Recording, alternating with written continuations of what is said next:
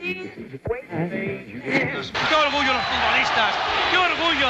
Hay que sentirse orgulloso del Sporting y de estos futbolistas. En Ser Deportivos Gijón, Manfredo Teca.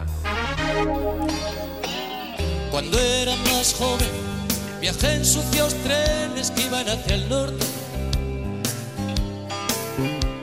Y dormí con chicas que lo hacían con hombres por Yo no sé, pero llevamos unas cuantas ediciones ya de la Manfredoteca. Manfredo Álvarez, buenas tardes. Buenas tardes. Y ya me has advertido, todavía no conozco la historia en detalle, que esta de hoy es de las que más te ha sorprendido, más pueden gustar a la gente y, y que va a llamar la atención. Sí, eh, es una historia que la verdad he disfrutado mucho con ella. Llevo un tiempo buscando datos porque la desconocía y la encontré pues rebuscando. Ahora afortunadamente hay manera de navegar por internet, vas picando, vas picando, vas picando.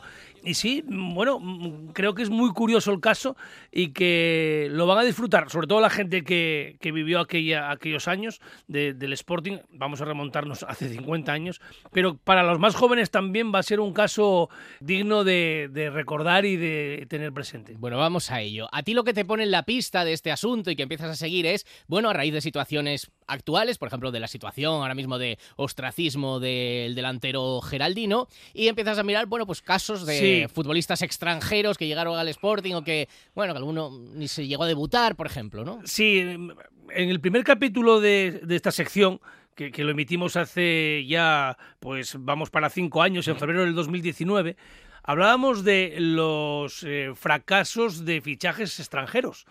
Y buscando por ahí de nuevo más historias, y, eh, encontré el nombre que va a ser nuestro protagonista de hoy. Entonces decía, bueno, vamos a, tirar del hilo y efectivamente, como tú dices, aquí, como en otros clubes españoles de to- de todo el mundo, llegaron pufos, ¿no? O sea, de, de hecho, hubo casos en los que se decía que no se sabía siquiera si fueran futbolistas, ¿no? Y bueno, como, como portada, teniendo en cuenta que además ya es un capítulo de hace cinco años, pues decía, igual podemos recordar algunos casos, ¿no?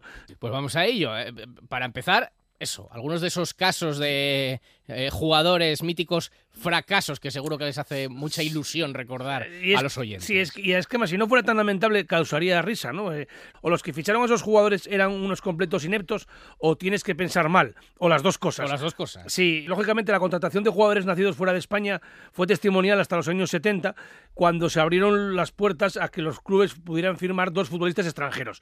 Pero hubo una verbena de fichajes en España, no había el estudio del mercado extranjero por dificultades obvias, te tenías que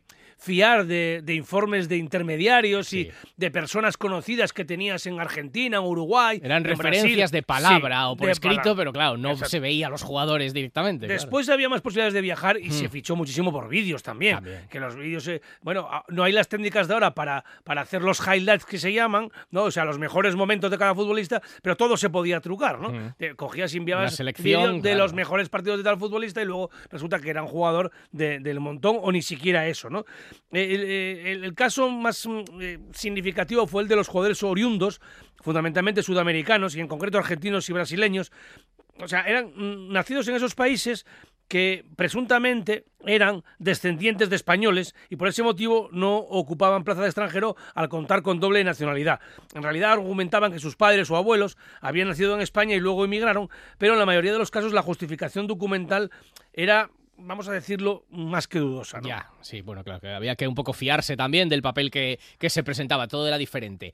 Nombres que nos puedan sonar a lo mejor a algún oyente. Sí, ya los nombramos en algunos casos a, a unos cuantos de los 70, pues recordarán a los más veteranos a los argentinos Lacampre y Esperante, o al brasileño Gerz Alcántara, en los 80 a los argentinos eh, Jorge Omar Ferrer y Chancha Rinaldi, el australiano Bernal, el serbio Bermezovic o el croata Saric, que también es verdad que eh, fracasado aquí, llegó a ser internacional con su país porque se le trajo de medio centro, pesaba 50 kilos con la ropa mojada y aquí en el fútbol español no podía jugar y luego acabó jugando en la selección croata pero de lateral derecho. ¿no?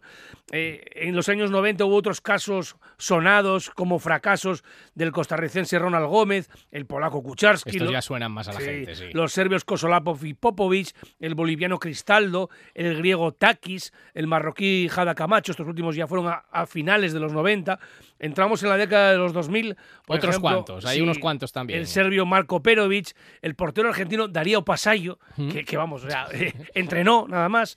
Luego el defensa central Ángel Pérez, que jugó también de forma testimonial. Luego con Marcelino, sí. El brasileño Adouto da Silva, que jugó muy poco. Y luego triunfó, creo que fue en Suiza, llegó a jugar hasta Champions. ¿eh? El colombiano Hidalgo, ya lo recomendamos- recordamos prácticamente todos. Hidalgo, ¿te acuerdas? Hidalgo, el, cada uno holandés Colin, Mm. eh, que se le conoció más por las multas de tráfico que tenía que por otra cosa. Eh, el serbio Lolas Miljanic, que vino a sustituir a Mitchell. Que vino lesionado. Sí, sí. Bueno, sí, lesionado. sí, el portugués Hugo Vieira, que vino y no jugó por un problema familiar Sí, con la también en mujer. ese caso, una situación de, O desgraciada. personal. Lisnowski, que jugó también de forma Lichnowsky. testimonial, fue en primera y ahora está en México. Sí. Eh, y está en el América. todavía jugó algo más, aunque bueno, y, no- tampoco... y no, y no tenía tan mala pinta. No, ha hecho, no, ha no, hecho carrera en el fútbol. No fue ¿eh? un desastre absoluto. No. Jugó muy poco, pero sí, sí. Bueno, ya, lo- ya los desastres más recientes de Douglas, Lacina Traoré, Elderson, Afif, Sandao, Quintero, Neftali, Blackman, Murilo, Kumic. Bueno, Un saludo a lo bueno nuestro- es que aprendemos idiomas. Un saludo a nuestros oyentes en Viña del Mar, Sí, en este a los seguidores, a los seguidores del Everton. en este último párrafo. Sí. Bueno, todo esto un poco como introducción Sí. del caso concreto, el más llamativo, el más curioso y en el que quieres profundizar hoy. Sí, y ya decimos que no se trata, se trata de un futbolista que no concretó su fichaje por el Sporting, pero que no era ningún petardo ni mucho menos. Tenemos que retroceder 50 años, a 1973. Y como te decía, ha sido un descubrimiento para mí y creo que lo va a ser también para muchos oyentes, aunque ya eh, sean de mi quinta y mayores, porque difícilmente lo van a recordar. Ese verano de 1973, el intermediario argentino Héctor Martínez ofrece al Sporting a dos futbolistas. El defensa central, Víctor Hugo Doria, Hombre. y el lateral izquierdo Armando Ovide. Primero, Armando Ovide. sí, primero llega. Doria a Gijón y cinco días después lo hace Ovide. Doria lo conocemos todos, o sea, aunque no hayan, le hayan visto jugar, forma parte de la historia del Sporting. De- como cuando siempre decimos Sportingismo nes, nes escueles, ¿no? Pues es un nombre propio que forma, es un icono, ¿no? En el Olimpo Sportinguista. Llegó a Gijón con 25 años y se convirtió en uno de los mejores extranjeros de toda la historia, aparte del Sporting, aparte de ser una gran persona. Llegó procedente de San Lorenzo de Almagro, permaneció 10 temporadas en el Molinón y disputó 144 partidos con la camiseta roja y blanca.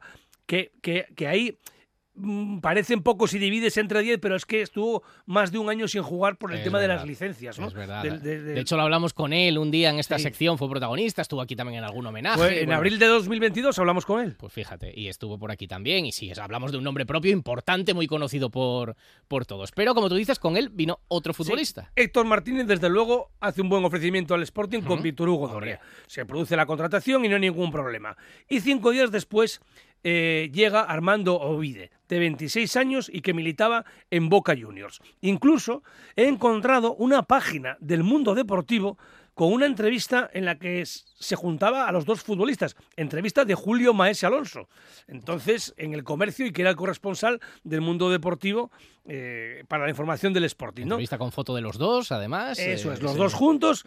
Total, que al final 50 el fichaje de Armando Vide no se concretó y las explicaciones a día de hoy, 50 años después, no están muy claras. Que si el reconocimiento médico, que si el futbolista no quiso firmar por el Sporting, sin dar razones más allá de algo que ya el propio mundo deportivo em, en, en ese, en ese reportaje deja entrever que fue algo más, fíjate cuando se habla ahora de la salud mental.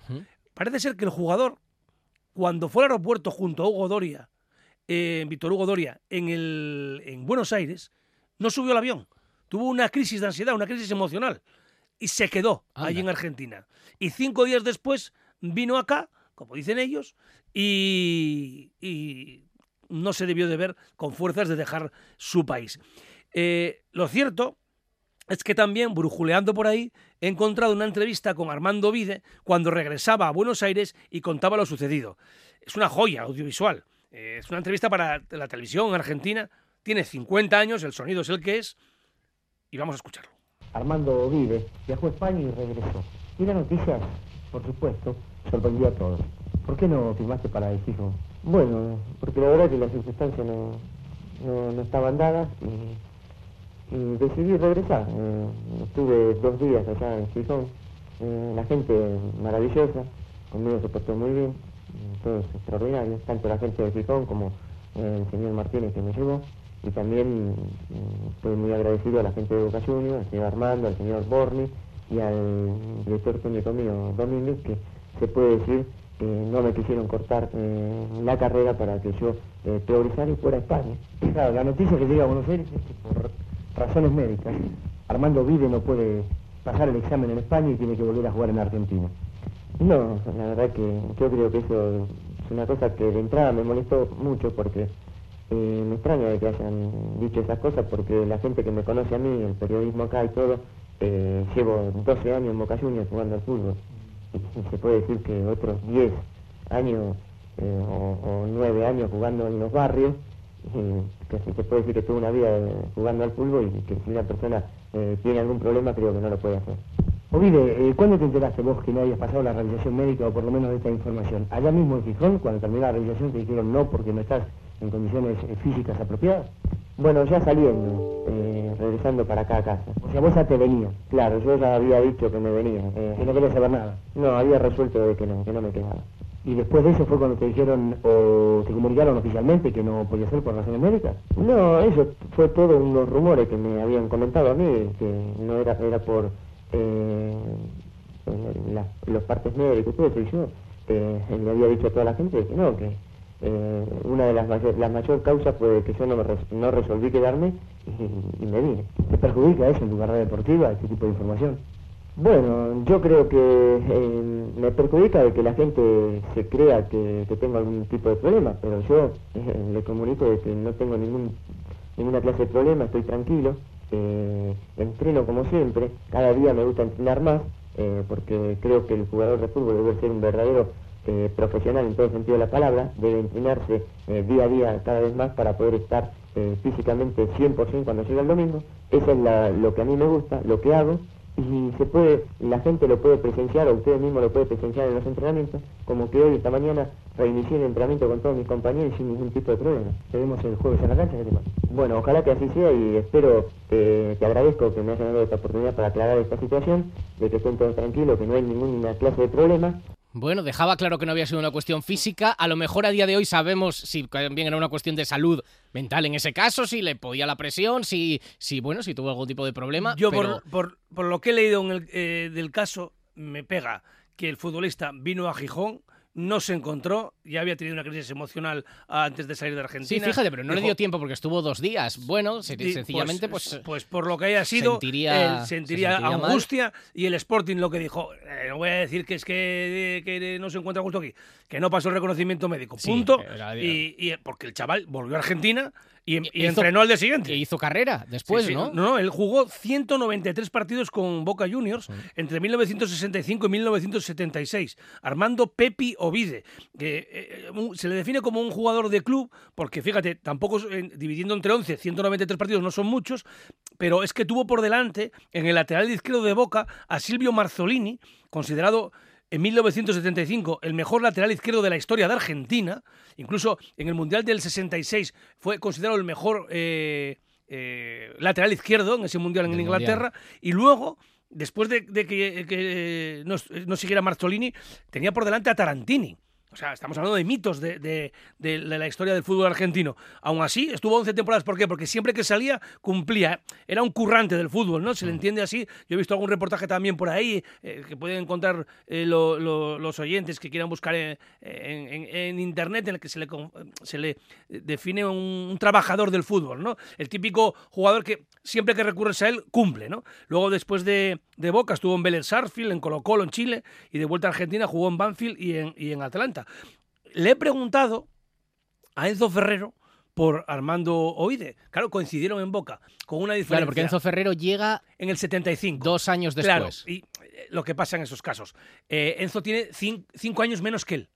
¿Qué ocurre? Que cuando, cuando se produce esta negociación con el Sporting, Enzo está en los filiales, en las inferiores de Boca Juniors. Claro. Pero me dice, no, pues cuando yo luego me vine en el 75, estaba jugando con Ovide y no me comentó nada.